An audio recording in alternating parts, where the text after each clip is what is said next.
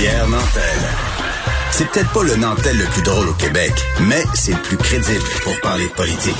Vous écoutez Pierre Nantel, Cube Radio. Dans l'arène politique, avec Rémi Nadeau. Bonjour Rémi. Ce matin, j'ai l'impression qu'on va parler avec un chroniqueur d'activités de cirque et du jeu de funambule, hein, de M. Dubé et de M. Legault, qui euh, osent pas nous dire, mais en gros, ce qu'ils nous disent, c'est watchez-vous puis restez tranquille.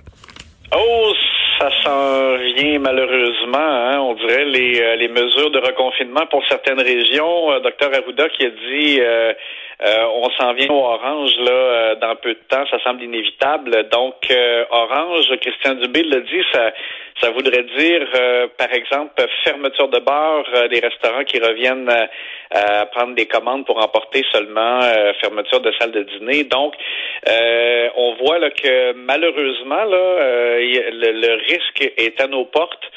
François Legault a bien dit clairement aussi donc que le, le risque de deuxième vague euh, importante euh, et euh, de reconfinement est, est, bien réelle. même Dr Aouda qui a dit, on le sait, dans des cas comme ça de pandémie, la deuxième vague peut faire paraître la première vague comme de la petite bière. Tu sais, mm-hmm. Mm, OK, c'est parce que déjà la première vague, on, parle quand même de plus de 5000 décès. Là. Est-ce que c'est, ça, c'est de la petite bière? Donc, ça, ça faisait peur, je te dirais. Et euh, on, alternait là, de supplications. François Legault avait un ton davantage, je demande votre collaboration, euh, il faut être solidaire, responsable. Christian Dubé euh, avait plutôt le ton euh, moi, je suis fâché de ce que j'ai euh, j'ai appris au cours des derniers jours. Là. Il donnait des exemples de parties qui avaient mal viré, euh, des épluchettes de blé d'Inde, des rassemblements où même dans un restaurant où il y avait 17 personnes, alors qu'on sait que la limite c'est 10 là, mm-hmm. une même table. Bon, alors, euh, on, a eu l'impression de se faire supplier et de se faire gronder en même temps. Puis, tu sais, le, message de fond, c'était il faut vraiment qu'on se reprenne euh, en main euh, pour éviter qu'on, que la ben situation se dégrade. Là. Ah oui, absolument. Puis les exemples donnés étaient éloquents. Tu sais, là, ce, ce, pique-nique, l'histoire de la coiffeuse, bon, il s'est rétracté sur le fait qu'elle le savait. Mais on, est dans le très concret, là. Quand il dit, là, on aime tout ça, les épluchettes de blé d'Inde.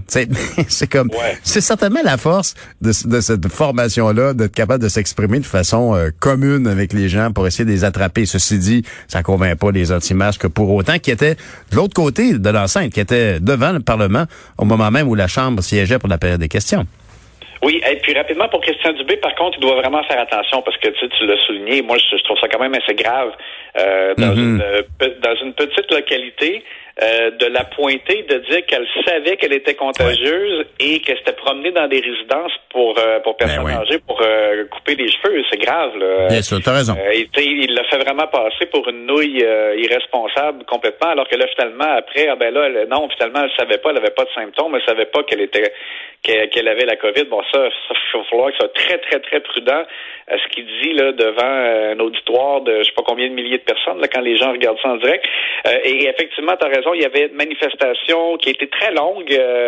Euh, qui a commencé en fin d'après-midi, qui s'est poursuivie en début de soirée euh, des anti-masques devant le Parlement.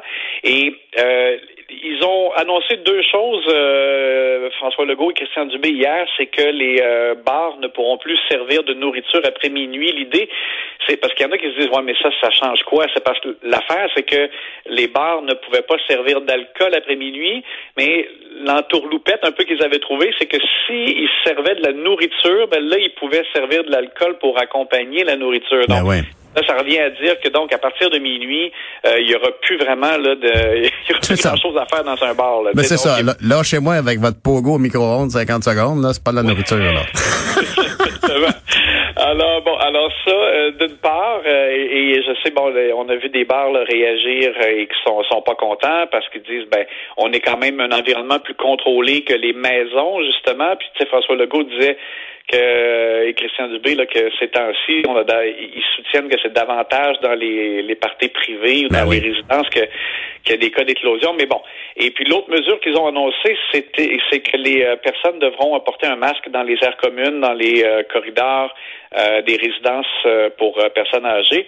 Et j'ai été un peu étonné comme d'autres que c'était pas déjà le cas. Je pense mhm. que dans certaines résidences, ils le faisaient, peut-être pas toutes. Certaines résidences sont peut-être euh, plus prudentes que d'autres, mais là, lui veut s'assurer que c'est imposé. Mais c'est d'ailleurs un constat en général. On a l'impression que c'est des petites annonces compte tenu de, de la gravité qu'on perçoit dans le ton de ces gens-là. Mais ça n'a pas les ça les a pas épargnés de, de, de se faire littéralement clencher euh, à la période de questions à l'Assemblée nationale. Là.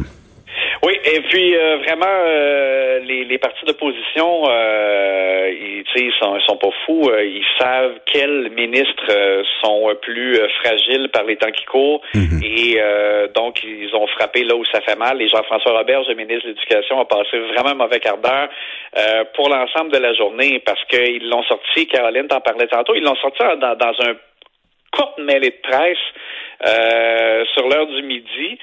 Plus tôt, vers 10h20, le journal avait révélé là, sur Internet qu'il y avait une première école où il y avait euh, une opération de dépistage massive de tout le personnel, de tous les élèves, euh, parce qu'il y avait, euh, ils sont au moins 4-5 cas d'élèves et enseignants à l'école sans frontières à avoir la COVID. Et donc ça, c'est majeur, là. C'est pas comme un seul cas. bon. Et puis, il n'était pas au courant. Et ça, ça a comme ça a comme déstabilisé complètement sa mêlée de presse parce que là, les mhm. journalistes disaient ouais, mais là, c'est c'est quelque chose d'important. Il savait pas. il a plaidé qu'il peut pas savoir tout ce qui se passe dans, dans des milliers d'écoles là euh, en temps réel. C'est que les preuves s'accumulent un petit peu qu'il y a un problème euh, au niveau de la fonction là, derrière, la bureaucratie derrière, entre entre cette bureaucratie et lui en tant que. Il y avait, il avait forcément été mal préparé. Et puis après ça, ben, à la période des questions, euh, c'est euh, cet élément là, comme quoi des, des euh, orthopédagogues, des orthophonistes, des, des professionnels en milieu scolaire qui ont répondu à un sondage de leur fédération et qui ont affirmé qu'on leur faisait faire toutes sortes de tâches en raison de la pénurie de, de personnel. Donc, ils ont fait de la désinfection, ils ont accompagné des élèves aux mmh, toilettes. Mmh, mmh, ils, ont, ils ont géré la circulation dans la cour. Bon, c'est sûr qu'on veut pas ça.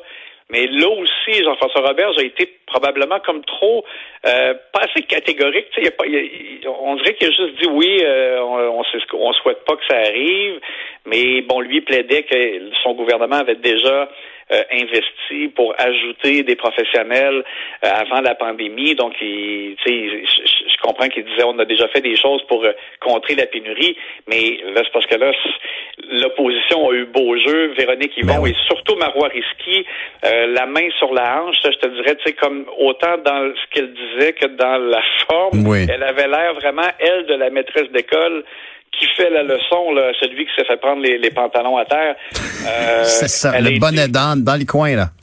Oui, c'est ça. Mais tu sais, je ah est allé très, très, très, très fort en disant euh, nos orthopédagogues euh, sont en train de récurer euh, les mhm. cuvettes de toilettes. Puis, tu sais, Jean-François Robert a plaidé que avant le gouvernement caquiste, il y avait déjà pénurie, que eux sont arrivés, que c'est un problème qui datait de, de, de, sous l'époque des libéraux. Mais elle, Marois Risky, a dit, mais Combien qu'il y en a eu sous les libéraux des orthopédagogues qui ont récuré les toilettes? Zéro. Et ça, c'était. ben, c'est ça. Ben, on, va, on, moi, je suis content de voir l'opposition euh, se ressaisir. Donc, donc, à la Chambre, ben, pas se ressaisir, mais reprendre ses fonctions, de, de critiquer puis d'essayer d'améliorer la situation. Alors, on va en parler d'ailleurs euh, tout à l'heure avec André Fortin, le leader parlementaire de l'opposition officielle. Rémi, merci de parcourir euh, tous ces corridors de l'Assemblée nationale. On se parle demain. Ça fait plaisir. Salut.